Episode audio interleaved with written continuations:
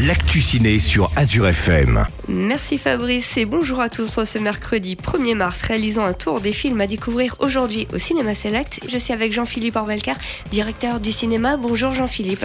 Bonjour Sabrina, bonjour à tous. Vous l'avez annoncé hier, l'avant-première de 10 jours sans maman qui se passera le samedi 18 mars à 18h30 avec la présence exceptionnelle de Franck Dubosc. Allez, avancez, quel choix On me propose un licenciement abusif. Les audiences débutent lundi. Tu veux dire que je pars sans toi Ok. On annule tout, on rentre. C'est une excellente nouvelle qu'on vient d'apprendre. Effectivement, Franck Dubosc sera à Célesta pour présenter son nouveau film 10 jours encore sans maman avec le réalisateur Ludovic Bernard. Alors, les places, vous pouvez venir les acheter directement à la caisse du cinéma ou sur notre site internet cinémaselect.fr. Le premier film à découvrir en ce mercredi 1er mars, c'est Creed 3 qui arrive sur les grands écrans. J'ai passé ces sept dernières années à vivre une vie de rêve. Bianca, Rocky, mon père, j'ai tout construit grâce à eux.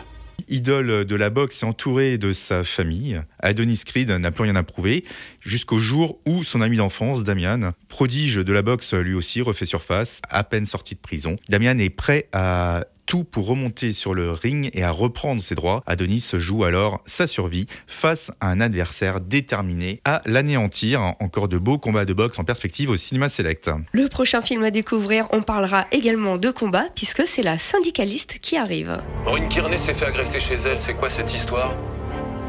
Vous pensez quand même pas que j'y suis pour quelque chose? Vous avez des ennemis? Depuis un an, je travaille sur un dossier sensible chez Arriva. Vous pouvez nous en dire plus? Il veut devenir numéro un mondial du nucléaire. Si vous balancez ça, vous allez prendre des coups. Excusez-moi pour le retard. Vous, vous n'êtes pas convié. Vos questions à la direction, vous gérez bien auprès du ministre. Vous vous prenez pour qui Faites attention.